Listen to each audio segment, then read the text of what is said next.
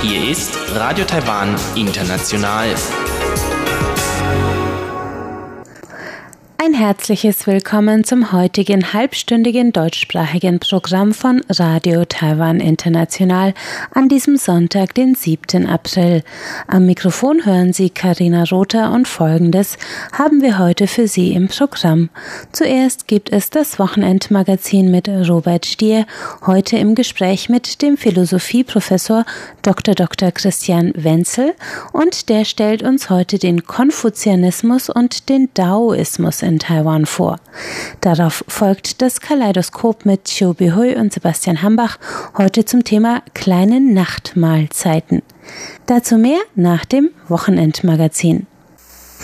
Guten Tag, Herr Wenzel, und schön, dass Sie wieder bei uns in der Sendung sind. Wir wollen heute den äh, Schwerpunkt auf östliche Philosophie legen. Die Grundbausteine davon sind der Konfuzianismus und der Daoismus. Könnten Sie diese beiden Konzepte einmal erklären?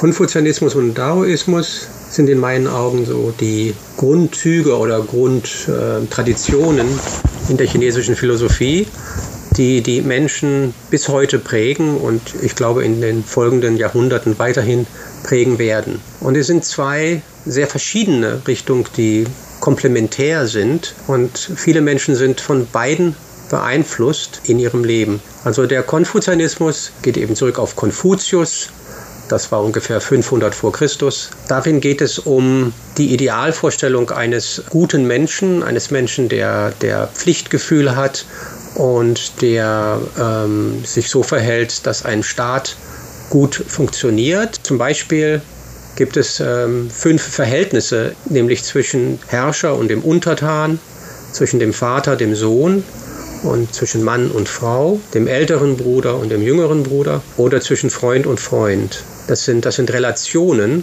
und bis auf die letzte, Freund und Freund, sind sie alle hierarchisch. Also man hat den Vorgesetzten und den Untertan, den Vater, den Sohn, Mann, Frau, älterer Bruder, jüngerer Bruder oder ältere Schwester, jüngere Schwester.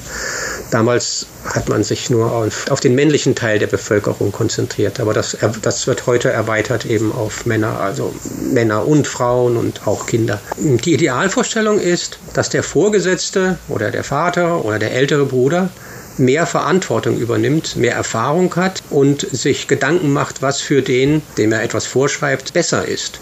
Und der Untergebene oder der jüngere Bruder oder der Sohn, der verlässt sich darauf, dass der Vorgesetzte das Richtige macht. Das ist also die Idealvorstellung. Das war die Vorstellung von Konfuzius, dass es so sein sollte, also hierarchisch. Zu diesem Hierarchischen gehören viele andere Aspekte, zum Beispiel, dass es später dann einen Kaiser gab, eben den gelben Kaiser, der die, die Verbindung zwischen Himmel und der, der Staatsführung den Menschen darstellt. Das ist auch etwas Hierarchisches, was nicht in Frage gestellt wird. Und ohne diesen gelben Kaiser funktioniert der ganze Staat nicht und alles würde zusammenbrechen. Das ist also auch äh, sehr ähm, traditionell. Kann man sagen, dass dieser als ein Gottesersatz herhält? Ja, der gelbe Kaiser ist was ähnliches wie ein Gott, das stimmt. Es gibt einen Unterschied. Also Gott im Christentum ist der Schöpfergott, währenddem der gelbe Kaiser ist nicht der Schöpfergott. Er hat nicht die Welt gemacht, sondern er ist die Verbindung zwischen etwas Göttlichem, was man eben Tien nennen könnte. Tien ist der Himmel und den Menschen. Also der gelbe Kaiser ist das Verbindungsglied zwischen dem Göttlichen oder dem Himmel und dem den normalen Menschen. Und wenn, wenn man dieses Verbindungsglied nicht hat, dann bricht der Staat zusammen. Der gelbe Kaiser ist ein bisschen wie ein Gott, aber er hat doch nicht diese Autorität. Gott, der gelbe Kaiser ist ein bisschen so wie eine, Stroh, eine äh, Strohfigur. Er, er muss sozusagen hören, was der Himmel zum Beispiel, wie die Ernte in den nächsten fünf Jahren sein wird oder wie man sich verhalten soll oder wie der Staat weitergeführt werden soll. Das wird ihm vom Himmel gesagt und das kann er dann weitergeben nach unten durch seine vielen, vielen Beamten. Also so eine Art Prophet, kann man sagen. Ja, so eine Art Prophet, das ist, das ist richtig, ja. Zu diesem Hierarchischen gehört auch dazu, dass ähm, der Vorgesetzte oder, oder Vater oder ältere Bruder oder Lehrer, dass das ein Vorbild ist. Also ich bin zum Beispiel hier Professor an der Universität und ich bin verbeamtet, aber alle zwei Jahre bekomme ich einen neuen Vertrag und da stehen Punkte drin, an denen ich mich orientieren muss und da muss ich unterschreiben. Und einer von den Punkten ist, ich muss ein moralisches Vorbild sein. Ja, das ist sehr, also konfuzianisch. Ähm, und das, der andere Aspekt ist also komplementär, das Gegenstück dazu, das ist der äh, Daoismus. Im Daoismus wird vieles von dem, was im Konfuzianismus gepredigt wird, in Frage gestellt. Also Daoisten wie, wie Lao und Zhuangzi wenden sich gegen feste Regeln und äh, steife Traditionen. Das Ideal eines Daoisten ist, nicht sich an festen Regeln zu orientieren, sondern sich natürlich zu verhalten, wie ein Baum natürlich wächst oder wie ein, wie ein Tier seiner Art entsprechend sich natürlich bewegt, ohne irgendwelche Regeln lernen zu müssen. Also eine gewisse Spontanität oder Natürlichkeit ist das Ideal des Taoisten. Das ist also komplementär zum Konfuzianismus. Wie vertragen sich die beiden Theorien miteinander?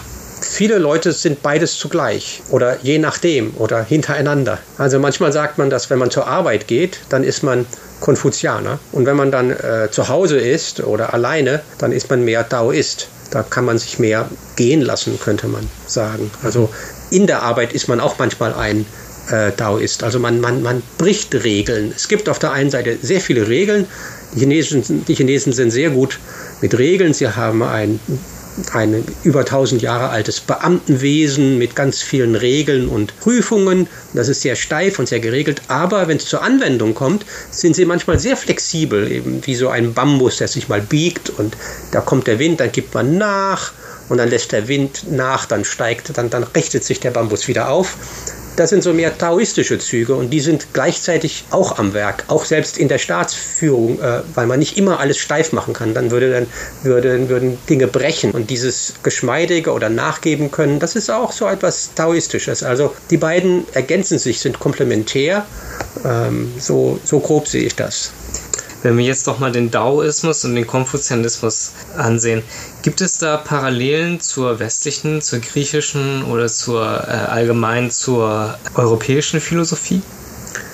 Ja, also Daoismus wird manchmal mit Mystik verglichen. Im Westen gab es immer wieder Mystiker, weil dieses natürliche, spontane, von selbst so, im Chinesischen sagt man Ziran oder Wu Wei, das hat so was Mystisches an sich, so etwas über die Sprache hinaus, etwas, was man nicht mehr erklären kann. Also es hat einen mystischen Zug und Mystiker gab es im Westen immer wieder. Ähm, der Konfuzianismus wird öfter verglichen mit Aristoteles oder mit Kant.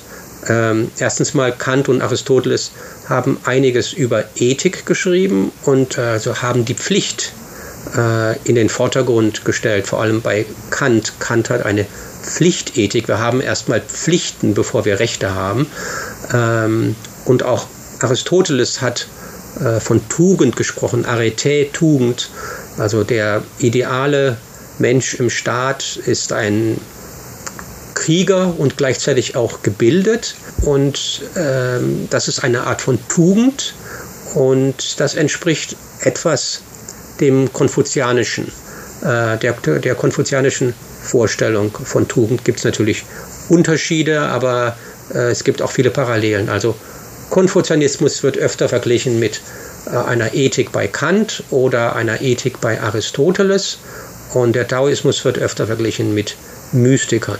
Wichtig ist auch, dass in der chinesischen Philosophie, besonders im Konfuzianismus, die Ethik und die Praxis wichtiger sind als theoretisches Wissen, während dem bei zum Beispiel Aristoteles das ein bisschen anders ist. Also Aristoteles für den ist Ethik auch wichtig, aber tendenziell ist äh, das Ideal zum Beispiel ein Mathematiker, der theoretisches Wissen anstrebt. Und das ist bei den Chinesen gar nicht so. Die Chinesen haben viel Technik, viele technische Errungenschaften gehabt, äh, bevor der Westen sie hatte, äh, in den, auch in den Naturwissenschaften und in der Mathematik. Aber sie wissen oft gar nicht, wer das erfunden hat. Also technisches Wissen, theoretisches Wissen ist sekundär im Chinesischen, während dem Moral und praktisches Wissen ist primär. Das ist ein Unterschied. Ich danke Ihnen vielmals für das Gespräch.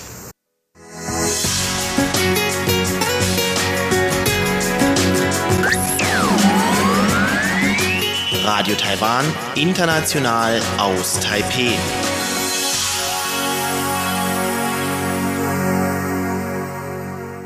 Weiter geht es mit dem Kaleidoskop und Chiu Bihui und Sebastian Hambach heute zum Thema Xiao Ye. Das sind die kleinen Nachtmahlzeiten vor dem Schlafengehen.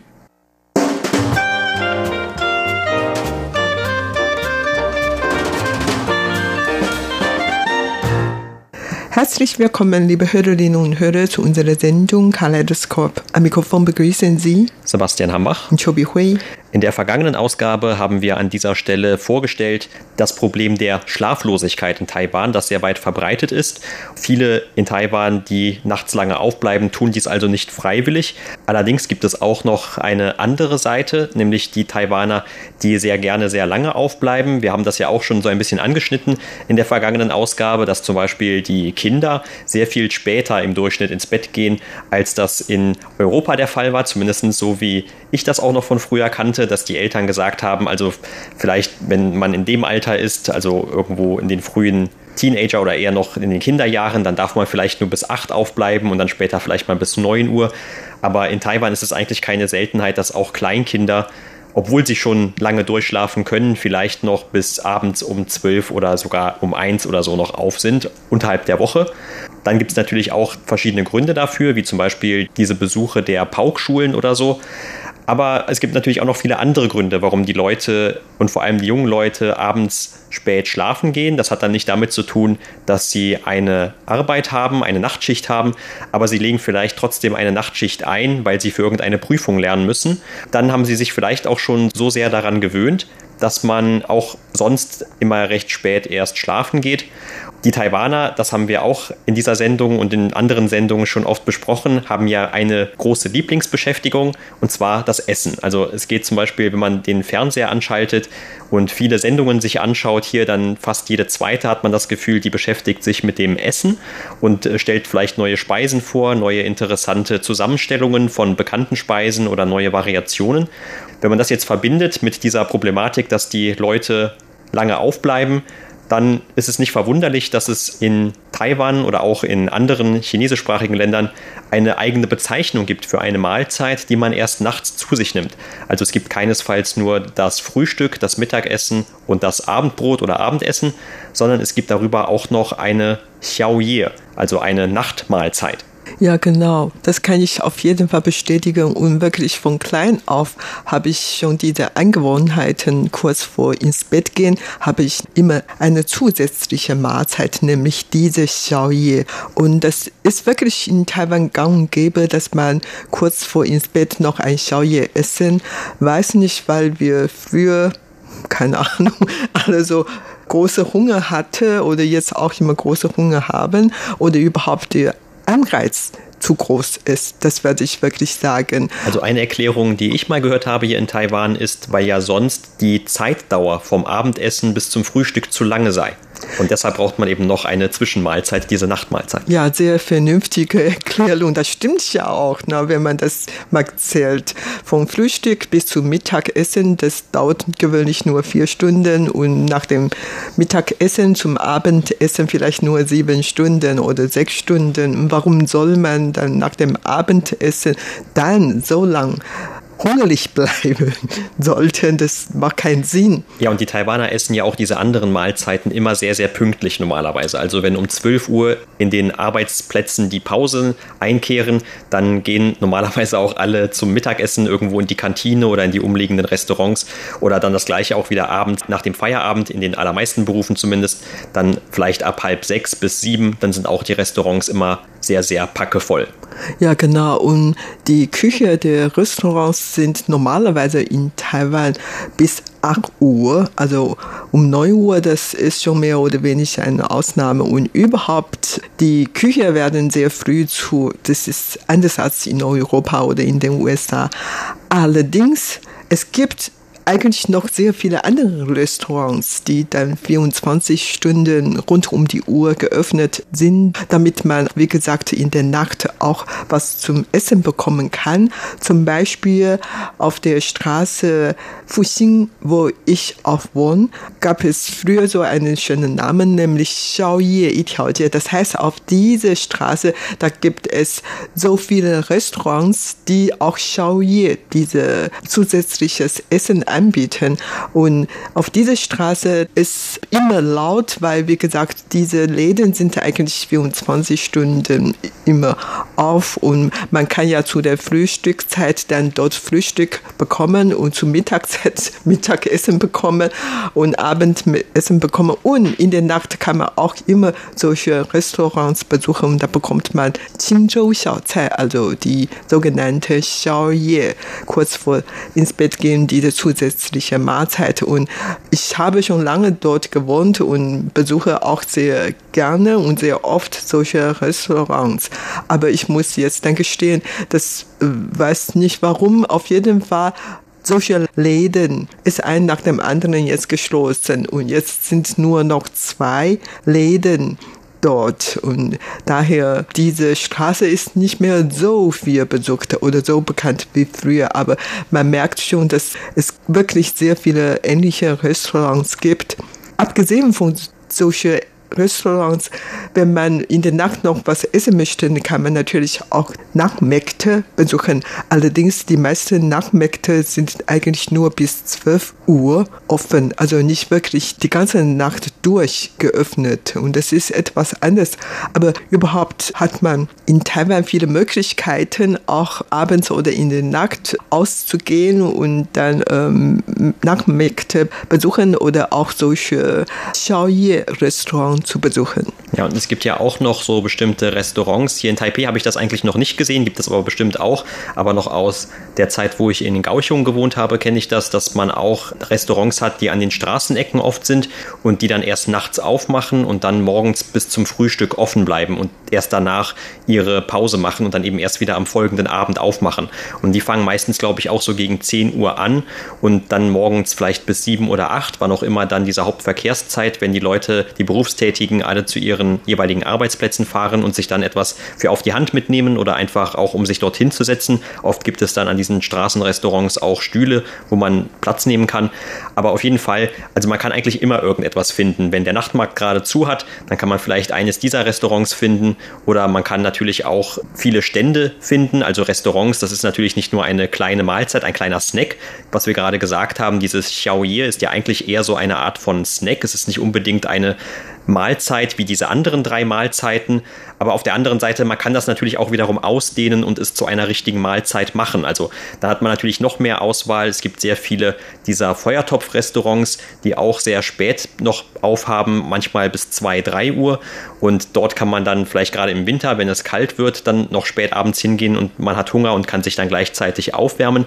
Also immer gibt es irgendwie eine Auswahl. Man kann eigentlich nie wirklich hungrig durch die Stadt laufen, wenn man nur lange genug durch die Straßen wandert, dann wird man irgendwann an irgendetwas Essbarem vorbeilaufen. Und wenn gar nichts mehr geht, dann kann man eben immer noch einen von den über 10.000 Convenience Stores besuchen, die es ja in Taiwan gibt. Also zumindest auch in den Städten äh, gibt es davon ja Läden wie Sand am Meer fast schon. Die haben natürlich auch immer oder in den allermeisten Fällen 24 Stunden lang geöffnet und da gibt es natürlich auch Essenssachen, die verkauft werden. Also egal, ob es jetzt diese aufwärmbaren Mikrowellenspeisen sind oder das Tee-Ei zum Mitnehmen oder eine warme Süßkartoffel. Also von Snacks bis Mahlzeiten kann man auch da dann sehr gut fündig werden überhaupt, man kann in Taiwan zu jeder Zeitpunkt was warmes Essen bekommen. Das ist wirklich ganz nett und vor allen Dingen viele Leute, die dann in der Nacht durcharbeiten, sei es jetzt Krankenschwester oder was weiß ich, äh, Feuerwehrmänner oder so wie wir Journalisten. Ich komme zum Beispiel jeden Tag etwa so gegen zwölf erst nach Hause. Also die ganz normale Restaurants sind zu, aber es gibt dann extra noch Xiaoye-Restaurants für Leute wie ich. Da ist es natürlich sehr bequem. Da habe ich oft unterwegs auch welche gekauft, wenn die Läden noch geöffnet geöffnet sind. Manchmal koche ich auch zu Hause was. Zum Beispiel, ich koche mir eigentlich sehr oft, äh, fast einmal in der Woche ein Instant Nude. Ich esse schon sehr gerne Instant Nude, obwohl die ungesund sein sollte, aber das stört mich wirklich nicht. Ich esse trotzdem noch oft Instant Nude oder dann habe ich vielleicht zu der Mittagszeit schon einen Rindfleischnude gekauft habe, da kann ich diese Nude abends nochmal aufwärmen und dann esse ich ja sehr gerne sowas. Das ist wirklich eine Spezialität in Taiwan und diese Rindfleischnude-Suppe ist es wirklich sehr, sehr lecker. Ich kann es nur weiter empfehlen. Das ist ein Muss, das dass man in Taiwan sowas probieren soll. Ja, und damit sprichst du ja auch noch einen weiteren wichtigen Punkt an. Man muss ja nicht unbedingt das Haus verlassen oder die eigene Wohnung verlassen, um einen solchen Nachtsnack oder Nachtmahlzeit zu sich zu nehmen, sondern man kann ja auch schon vorsorgen, wenn man in einem Supermarkt oder auch wieder in einem von diesen Convenience Stores sich entsprechende Speisen kauft. Also zum Beispiel gerade diese Instant-Nudeln, die sind ja auch sehr beliebt und auch sehr leicht zuzubereiten, weil wie der Name schon sagt, sie sollen ja eigentlich sofort fertig sein. Und normalerweise braucht man ja auch nur heißes Wasser über diese Nudeln zu gießen oder man lässt sie, wenn man sie in einem Topf zubereitet, vielleicht ein paar Minuten, fünf Minuten oder so dort drin kurz kochen und hat dann noch diese Soße, die man darüber machen kann, meistens in einem separaten Plastikbeutel und kann dann also sehr schnell seinen eigenen Hunger stillen. Ja, wie ich bisher gesprochen habe, dann haben Sie bestimmt schon gehört, dass ich oft äh, kurz vor dem ins Bett gehen noch Rindfleischnudelsuppe als Schauie essen oder Instant Nude essen. Aber was wird am meisten hier als Schauie gegessen? Also es gibt ja natürlich sehr viele verschiedene Varianten oder Angebote. Also überhaupt werde ich sagen, dass man wirklich sehr viel Qingzhou-Xiaocai isst, so wie auf dieser Straße, Fuxing-Straße. Und Qingzhou, das ist eigentlich so Reisbrei oder Reis mit Wasser. Sowas gibt nicht in Europa oder in den USA. Allerdings die Taiwaner oder die Südasiaten essen gerne sowas. Das ist ja Reis in der Form einer Suppe. Und das ist eher leicht und sehr verdaubar. Und daher, das ist ganz geeignet für das kurz vor ins Bett gehen. Und da wird eigentlich am meisten hier in Taiwan gegessen. Und diese Reisbrei ist sehr, sehr weich und sehr leicht und da kann man einfach so runter trinken. Also wir trinken unsere Suppe, während die Deutsche die Suppe essen. Diese Reisbrei kann man eigentlich auch trinken hier in Taiwan. Und dazu kann man natürlich einige Kleinigkeiten essen. Und die Taiwaner möchten natürlich immer ganz renau sein, auch beim Essen. Man isst nicht nur einen Topf. Normalerweise so zu Reis isst man ja, was weiß ich, zwei, drei verschiedene Gerichte. Auch beim Reisbrei essen isst man eigentlich sehr viele anderes dazu. Sei es jetzt ein Ölstange oder ein Seetan oder ein Fisch oder ein Fleisch oder ein Eier, was auch immer.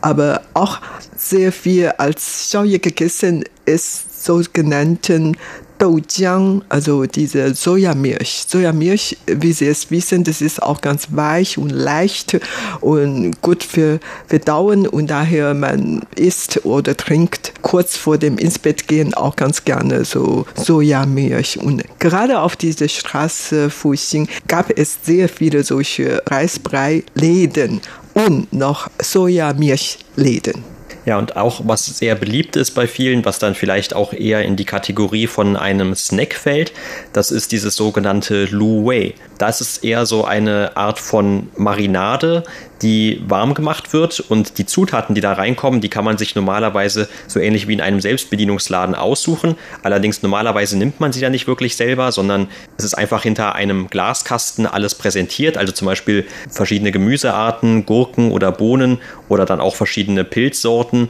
und manchmal gibt es dann auch Fleisch dazu. Oft ist es auch einfach nur eher vegetarisch. Und alles, was man auswählt, das wird dann eben in dieser Marinade eine Zeit lang gekocht, aufgewärmt und dann oft recht einfach in einen Plastikbeutel gekippt. Und da kann man das dann noch nicht mal unbedingt mit Stäbchen, sondern mit so einem kleinen Spieß einfach rausziehen und essen. Also das ist bei vielen, denke ich, auch deshalb beliebt, weil man sehr viele verschiedene Kombinationsmöglichkeiten hat und kann dann eben gerade die Dinge essen, die man mag. Auf der anderen Seite, was auch man sehr oft zum Beispiel auf Nachtmärkten sieht, als eine typische Snackgelegenheit, das sind alle möglichen gegrillten Zutaten. Also oft auch eben Spieße tatsächlich und das ist dann vielleicht, wie man das auch aus Europa kennt, also sowohl mit Fleisch, Paprika, vielleicht Zwiebeln oder weil wir in Taiwan sind, natürlich auch mit sehr vielen Meeresfrüchten immer. Die sind natürlich auch hier besonders beliebt. Ja, also wie gesagt, ich komme gewöhnlich kurz vor der Mitternacht 12 Uhr zu Hause. Und wenn diese Mini-Nachtmarkt bei mir in der Nähe noch geöffnet ist, dann kaufe ich mir oft auch so ein Guabao. Und das ist Hamburger-ähnliches Dingen und diese Guabao hat auch einen Namen, nämlich taiwanische Hamburger. Draußen ist Teichwaren und innen drin, da gibt's Schweinefleisch mit taiwanischer Sauerkraut und dann noch Erdnüsse, Pulver und ein paar verschiedene Gemüse rein. Und sowas schmeckt mir sehr gut und ich esse auch gerne sowas und das wird auch in Taiwan sehr viel, sehr oft gegessen. Also falls man unterwegs ist, während die Deutsche vielleicht ein äh, belegtes Brötchen mit zwei Äpfeln unterwegs sind, dann können die Taiwaner meinetwegen auch diese Guabao immer mitnehmen und vielleicht ein Banana dazu, nicht unbedingt ein Apfel dazu. Und so diese taiwanische Hamburger werden wirklich sehr viel gegessen. So, das esse ich auch gerne. Wenn diese Mini-Nachmärkte bei mir in der Nähe noch geöffnet ist, kaufe ich mir sowas. Überhaupt kurz vor ins Bett gehen möchten wir etwas leichteres in Anführungszeichen essen, also nicht so viel Fleisch, nicht so für schwere Dinge, die schlecht für das Verdauen sein sollte, essen. Aber da gibt es natürlich auch immer welche Kinder oder junge Leute, die gerne Fleisch essen. Dort kann man tatsächlich noch äh, zum Beispiel Yensuji essen oder Jipai essen. Also alles, was frittiert und Hähnchen bedeutet. Ja, weil die so, so lecker aussieht. Dann hat und wahrscheinlich man, auch gut riechen für viele. Genau. Und natürlich dann hat man Lust oder Appetit, die zu essen. Und daher auf jeden Fall, jedes Mal, wenn ich an diese Nachtmarkt vorbeiginge, müsste ich sagen, das ist einfach zu verführerisch, auch für mich, weil es riechen so schön, so viele verschiedene Aroma und es ist einfach schön. Vor allen Dingen, man muss sich vorstellen, tief in der Nacht, da sind äh, noch Leute da und miteinander gesprochen, manchmal sogar ein bisschen Musik und so, so diese leckere Dinge. Natürlich will man alles einmal probieren. Ja, und in jüngerer Zeit, da habe ich auch einen neuen Lieblings-Xiaoye in der Nähe auf einem Nachtmarkt in der Nähe von meiner Wohnung und zwar weil in den letzten Jahren gibt es natürlich auch immer mehr Südostasiaten, die nach Taiwan kommen zum Arbeiten, zum Heiraten. Auf jeden Fall, man spricht ja oft auch schon von einer neuen ethnischen Gruppe, nämlich diese sogenannten neuen Einwanderer und viele von denen sind eben vor allem diese südostasiatischen Arbeiter und auch Frauen, die nach Taiwan kommen und natürlich dann auch ihre Kultur jeweils mitbringen. Und auf diesem Nachtmarkt bei mir in der Nähe, da gibt es also auch einige vietnamesische Stände, es sind nicht unbedingt Restaurants. Dort wird zum Beispiel auch ein Baguette verkauft mit diesen typischen vietnamesischen, also zumindest sagen sie, dass das typisch vietnamesisch ist, Art die nach dieser typischen Art zubereitet werden. Das heißt, man hat dort auch Gurken oder etwas Fleisch mit drin, aber es ist eben dieses ganz typische Baguettebrot, das äh, natürlich auch eine gewisse Geschichte hat, warum das gerade aus Vietnam nach Taiwan kommen konnte. Aber auf jeden Fall das äh, sieht man auch immer öfter und natürlich auch andere Speisen aus diesen südostasiatischen Ländern, die anscheinend auch bei den Taiwanern sehr gut ankommen. Es gibt ja auch so geschmacklich hier und da einige Überschneidungen, zum Beispiel so eine gewisse Vorliebe auch gerade für die Meeresfrüchte, zum Beispiel die Garnelen oder Garnelengerichte, die vielleicht es so vorher noch nicht in Taiwan gab. Da hatte man dann von vornherein eher andere Gerichte, aber das ergänzt auch das schon in Taiwan vorher bestehende Menü ganz gut. Apropos Xiaoye, da essen die Taiwaner oft, wenn die an der Nacht nicht schlafen können oder auch die Leute wie ich zwar keine so richtige Nachtdienst habe, allerdings ich bin ein typischer Yemauzi, also Nachtkatze. Wenn man die wörtlich übersetzt. Also ich bin ein Nachtmensch und ich gehe erst um zwei, drei Uhr ins Bett. Man kann ja schon eine Nachtkatze sein. Man sollte nur aufpassen, dass man nicht zu einem Panda wird. Das heißt, dass man am nächsten Tag aufwacht und nicht genug geschlafen hat und dann diese Augenringe hat um die Augen, diese schwarzen Ringe. Das war's für heute in unserer Sendung Kaleidoskop. Vielen Dank für das Zuhören. Am Mikrofon waren Sebastian Hambach und Chobi Hui.